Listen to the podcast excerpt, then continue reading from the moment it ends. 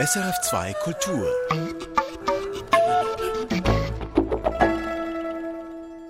Heute wird die Frankfurter Buchmesse eröffnet. Spanien ist Ehrengast, ein Land mit vielen Literaturen in vielen regionalen Sprachen, katalanisch zum Beispiel oder galizisch oder baskisch. Was macht die spanische Literatur aus? Was bewegt sie? Wer liest sie? Das möchte ich in der kommenden halben Stunde mit Michi Straußfeld besprechen, der es zu einem rechten Teil zu verdanken ist, dass wir spanische Literatur vom Feinsten Deutsch lesen können. Michi Straußfeld hat über 40 Jahre lang erst lange für den Surkamp Verlag, dann für den S. Fischer Verlag spanisch und portugiesischsprachige Literatur programmiert. Das ist der Kulturtalk. Mein Name Franziska Hirsbrunner. Herzlich willkommen, Michi Straußfeld. Vielen Dank. Lassen Sie uns zuerst über Sie sprechen, bevor wir die spanische Literatur in den Blick nehmen. Sie haben Pionierarbeit geleistet. Sie holten Autoren und Autorinnen zu Surkamp und später S. Fischer, lange bevor sie zu den ganz großen Namen wurden. Isabel Allende fällt mir jetzt zum Beispiel ein. Anlässlich der Frankfurter Buchmesse wollen wir ja nur über die Literatur Spaniens sprechen, aber wo und wie begann Ihre Liebe zu den spanisch- und portugiesischsprachigen Literaturen? Ja, es fing mit einem Stipendium nach Peru an, wo ich zum ersten Mal wirklich in Berührung kam als Studentin der Anglistik und Romanistik mit lateinamerikanischer Literatur, die man in Deutschland ja nicht kannte.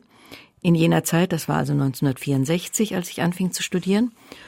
Und das war das Jahr, in dem 100 Jahre Einsamkeit erschien in Lateinamerika. Und ich las das mit Lexikon und fand, das war alles viel, viel interessanter als das, was ich bislang an Anglistik und Romanistik gemacht hatte.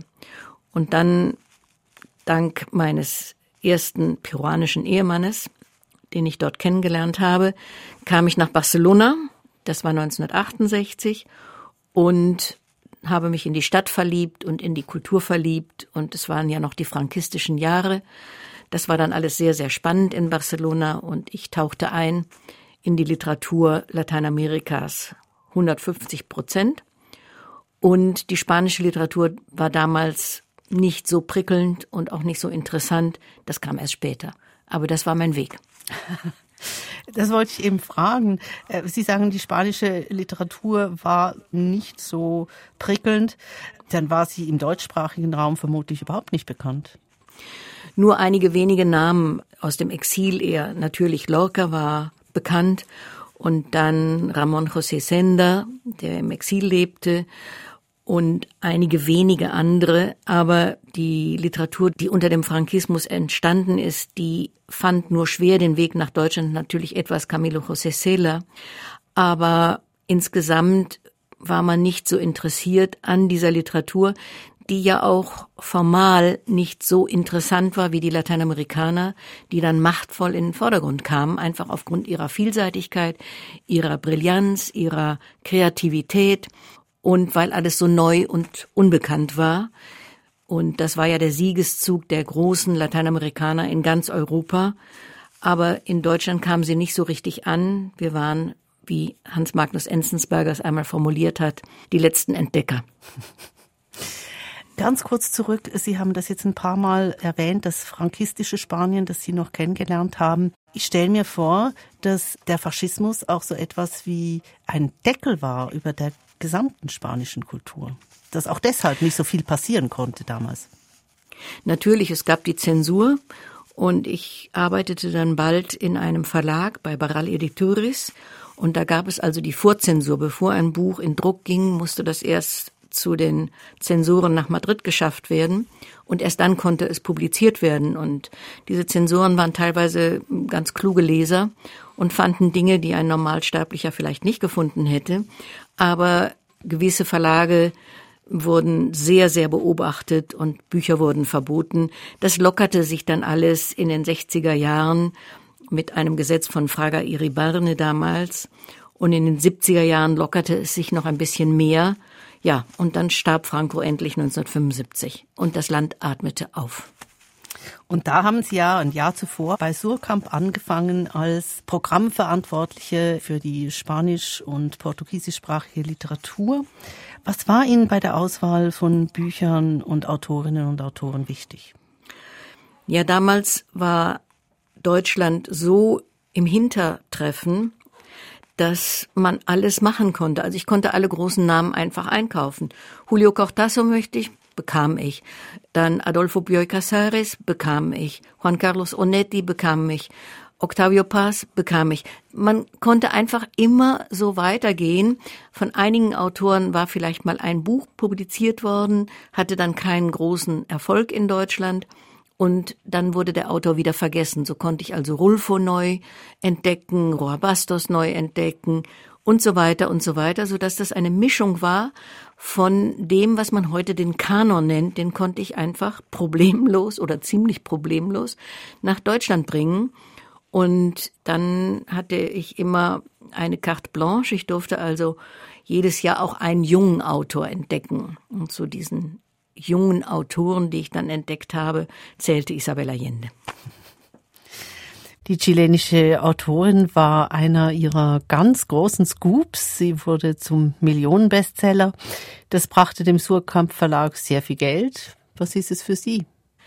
Danach wurde mein Leben im Verlag sehr viel einfacher, weil Isabel Allende verkaufte sich so grandios, dass ich natürlich dann sehr, sehr schwierige Bücher, die man sonst überlegt hätte, vielleicht doch nicht zu publizieren, dass das dann alles sehr viel einfacher wurde. Also ich konnte einfach sagen, möchte ich auch noch haben und konnte so auch sehr komplexe, anspruchsvolle Texte einfach publizieren. Und der nächste große Scoop war natürlich Carlos Ruiz Zafón mit Der Schatten des Windes. Das Buch erschien 2003 im Inselverlag dann. Und das waren sozusagen die Millionenbücher. Aber es gibt auch viele andere, die über 100.000 waren. Und es gibt zwei Nobelpreisträger, nämlich Octavio Paz und Mario Vargas Llosa. Also es war schon eine sehr ja, schöne Mischung, würde ich sagen. Für den Verlag wunderbar, für Ehre und für die Bilanz. Was muss man denn mitbringen, um mit der Tätigkeit, die Sie da hatten, viele, viele Jahre lang Erfolg zu haben, solchen Erfolg zu haben? Viel Neugier, viel Leselust und natürlich die Ohrenspitzen, was man so alles hört im Freundeskreis, was sich so tut. Aber dadurch, dass ich ja in Spanien gelebt habe, war ich ja sehr nah dran. Ich habe zuerst in Barcelona gelebt. Das war damals das Zentrum der lateinamerikanischen Literatur, wenn man so will, weil die Agentin Carmen Balcells dort lebte, die alle großen Autoren vertrat. Dann habe ich elf Jahre in Madrid gelebt und da andere Kontakte geschlossen. Also sagen wir mal so, ich durch mein Leben in Spanien war ich sehr nah dran und konnte etwas schneller sein als viele Kollegen. Nun ist die Literatur Spaniens ja Gast an der Frankfurter Buchmesse. Sie tritt unter dem Motto sprühende Kreativität auf. Sie fänden das hochnotpeinlich, schrieben sie mir. Aber die Schweiz 1998 machte es mit hoher Himmel Engelstal auch nicht besser. Ich schlage vor, dass wir einen Bogen um solches Generalisieren machen und deshalb auch nicht die gesamte spanische Literatur ins Visier nehmen, sondern die 30 Jahre seit dem letzten Auftritt Spaniens in Frankfurt. Was ist literarisch passiert seit 1991? Sehr viel. Also 1991 wurden junge Autoren vorgestellt. Das waren damals die Autoren der Demokratie, die also alle in den 80er Jahren angefangen haben zu publizieren, wie Julio Llamazares, Juan José Millas, Javier Marias, Bernardo Achaga, ein Baske, äh, Manuel Rivas, ein Galizier und einige wenige Frauen. Adelaida Garcia Morales oder Cristina Fernandez Cubas. Das waren damals die jüngeren Autoren, die auf dieser Buchmesse vorgestellt wurden, neben den Menschen, den Autoren, die dann schon bekannter waren und auch älter waren, wie Juan Goytisolo, wie Jorge Semprún, Eduardo Mendoza, der einen großen Erfolg hatte mit seinem Barcelona-Roman Die Stadt der Wunder. Also das war sozusagen die, das waren in etwa die Namen, die damals diskutiert wurden und vorgestellt wurden und einige andere natürlich auch noch dazu. Aber vielleicht kann man sie zusammenfassen unter Literatur der jungen Demokratie dann. Und diese Autoren haben natürlich versucht, sich abzugrenzen von dem übermächtigen Einfluss der Lateinamerikaner, sowohl äh, stilistisch wie ähm, thematisch natürlich sowieso. Und wenn ich jetzt heute schaue, was angeboten wird zu diesem Schwerpunkt, fällt auf, dass es nahezu eine Parität zwischen weiblichen und männlichen Autoren gibt. Das gab es 1991 nicht. Also die Frauen sind sehr viel mehr ins Blickfeld geraten und haben sehr viel mehr publiziert und werden sehr viel mehr diskutiert. Das ist eine der großen Veränderungen, würde ich sagen. Und das kann man jetzt auf dieser Buchmesse wirklich nachvollziehen. Viele junge Autoren, Autorinnen kommen mit einem ersten Buch. Natürlich muss man dann sehen, was mit dem zweiten passieren wird, aber sie sind jetzt erstmal da. Und was sind die inhaltlichen, die thematischen Veränderungen der letzten 30 Jahre sozusagen? Ja, man schaut jetzt mehr auf wie gesagt, die Frauen, die andere Themen behandeln, die weibliche Sensibilität, die Stellung der Frau in der Gesellschaft, denn natürlich war Spanien eine Macho-Gesellschaft, die sich nur langsam verändert, aber doch in Teilen sich schon sehr stark verändert hat. Es gibt dann ein neues Thema, was sehr überraschend ist und was zusammenhängt mit einem erzählenden Essay von Sergio del Molina, Leeres Spanien, Reise in ein Land, das es nie gab.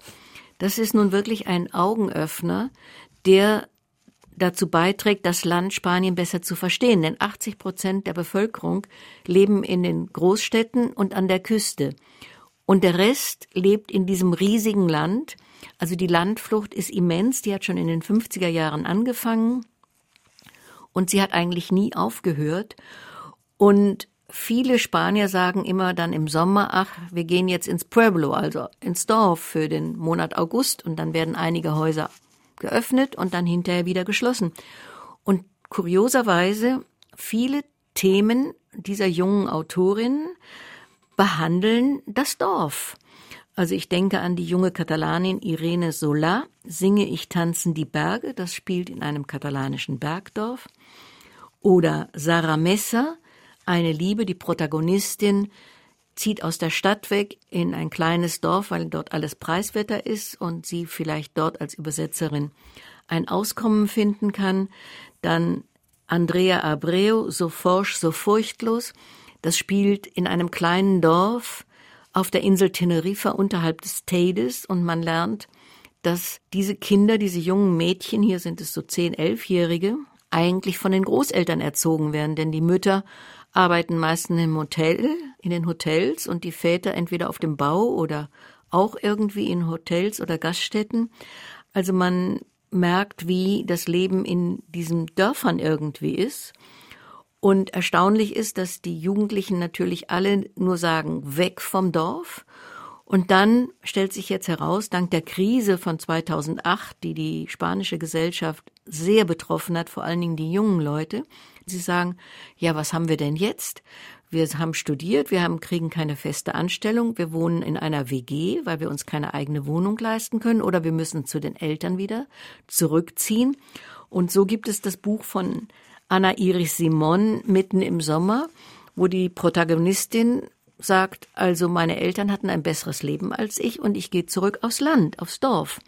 Also das hat mich sehr überrascht als Thematik, weil es so oft in Nuancen zur Sprache gekommen ist. Kontext Kulturtalk, ein Gespräch über das Literaturland Spanien zur Eröffnung der Frankfurter Buchmesse, wo Spanien Ehrengast ist. Ich spreche mit Michi Straußfeld, die diese Literatur über 40 Jahre lang im Programm der Verlage Surkamp und S. Fischer verantwortete. Frau Straußfeld, wenn Sie Themen der aktuellen spanischen Literatur schildern, Landflucht, Folgen der Wirtschaftskrise, Kinder, die aus ökonomischen Gründen bei den Großeltern aufwachsen müssen, junge Menschen, die ärmer dran sind als die Generation vor ihnen. Wer liest in Spanien? Ja, Mm, der Kinderbuchsektor ist gewachsen in den letzten 40 Jahren, also mit der Demokratie. Es lesen wie in allen Gesellschaften mehr Frauen als Männer.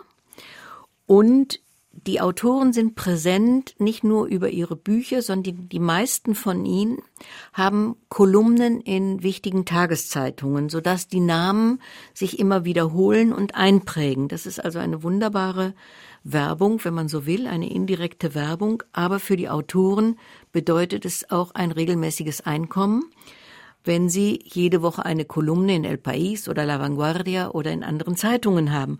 Und sowohl Frauen wie Männer haben solche Kolumnen und sie sind meinungsbildend, also sie bringen sich in die Gesellschaft und in die Problematik der Gesellschaft ein. Autorinnen und Autoren, die sich einbringen, sagen Sie, lassen Sie uns auf die Mehrsprachigkeit in Spanien kommen. In der deutschen Übersetzung ist es ja jeweils gar nicht wahrnehmbar für uns, aus welcher Sprache Spaniens das jeweilige Buch kommt. Aber was bedeutet das für die Literatur im Land selbst? Ja, das ist auch eine Veränderung, die sich in den letzten 30 Jahren äh, bemerkbar gemacht hatte. Damals gab es einige wenige Bücher, die zum Beispiel aus dem Katalanischen übersetzt waren, vor allen Dingen die große Mercè Rodoreda, aber auch einige andere noch, Kim Monceau und einige mehr. Und jetzt ist natürlich das Angebot an Literatur in Baskisch, in Galizisch und in Katalanisch sehr gewachsen. Und auf der Buchmesse werden wir sicherlich auch Übersetzungen aus dem ja, Euskadi finden. Damals gab es allerdings auch schon Bernardo Achaga, der Baskisch geschrieben hat. Und es gab Manuel Rivas, der Galizisch geschrieben hat. Also nur ist es jetzt alles sehr, sehr viel mehr geworden. Und das wird man auf dieser Buchmesse sicherlich auch äh, feststellen können. Die Vielsprachigkeit ist ja auch gekoppelt an ethnische Konflikte wie den Katalonien-Konflikt oder den baskischen Konflikt. Wie schlagen sich diese Konflikte in der Literatur nieder? Also zum Beispiel das letzte Buch von Javier Cercas, Terra Alta, die Erpressung, das ist ein Politkrimi und der spießt die katalanische Unabhängigkeitsbewegung sehr präzise auf und äh, sagt, was hinter den Kulissen sich tat an Korruption, also angefangen vom ehemaligen Ministerpräsidenten Jordi Pujol, der viele Jahre lang im Amt war, und seinen sieben Kindern, die jetzt alle irgendwie wegen Veruntreuung und Korruption angeklagt sind. Also das spießt er sehr auf. Aber es ist nicht ein dominantes Thema in der Literatur, würde ich sagen, sondern Gut, also Fernando Aramburo hat vor einigen Jahren mit dem Buch Patria, wo er die baskische Geschichte nochmal aufgearbeitet hat, einen großen Erfolg gehabt, weil auf einmal die Menschen verstanden, was alles da in der baskischen Gesellschaft passiert ist. Und das war sozusagen eine Art Vergangenheitsbewältigung, der er mit diesem Roman gemacht hat. In Katalonien war ja der Konflikt anders. Der ist ja erst in den letzten Jahren durch diese Unabhängigkeitsbewegung in den Vordergrund gerückt und äh, fällt jetzt mehr oder weniger doch wieder in sich zusammen. Und er war nicht so furchtbar wie der baskische Terrorismus damals. Also da muss man schon einen Unterschied ziehen. Im Baskenland gab es eben unendlich viele Ermordungen und Tote und das ist in Katalonien nicht der Fall gewesen. Insofern ist die Problematik eine andere. Im Baskenland ist es jetzt mehr oder weniger ruhig, scheint es.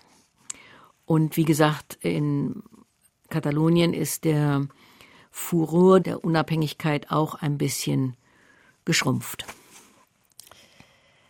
Wie steht es um die Brennpunkte und Tabus? Vielleicht gibt es ja neben den ethnischen Konflikten und der faschistischen Vergangenheit weitere, von denen ich gar nicht weiß.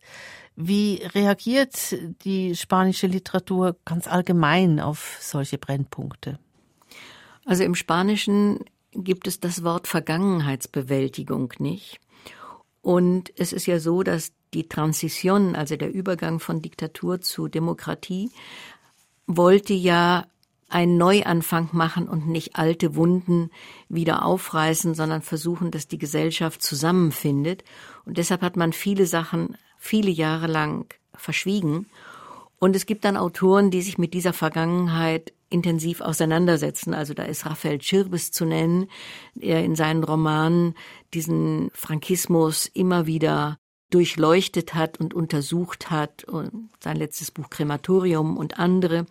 Dann gibt es Almudena Grandes, von der gerade ein Buch Die drei Hochzeiten von Manolita erschienen ist. Beide Autoren sind im Übrigen verstorben.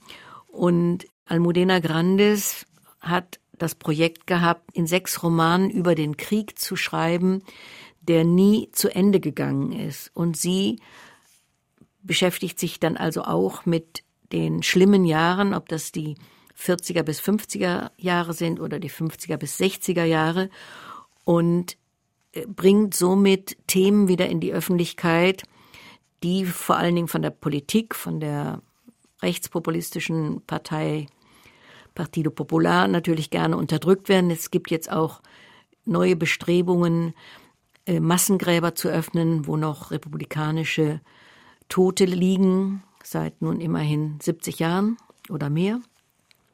Also da ist ein bisschen in Bewegung gekommen in dieser Art und einige Autoren beschäftigen sich damit. Auch Javier Marias hat das immer wieder getan, auf eine subtile Art, hat er immer den Frankismus doch beleuchtet, wie er dazu geführt hat, dass die Moral der Gesellschaft so zersetzt wurde und die Abgefeimtheiten und die Spitzeltätigkeiten, die überall waren, plus der Einfluss der Kirche, das hat er in seinem Werk immer wieder thematisiert.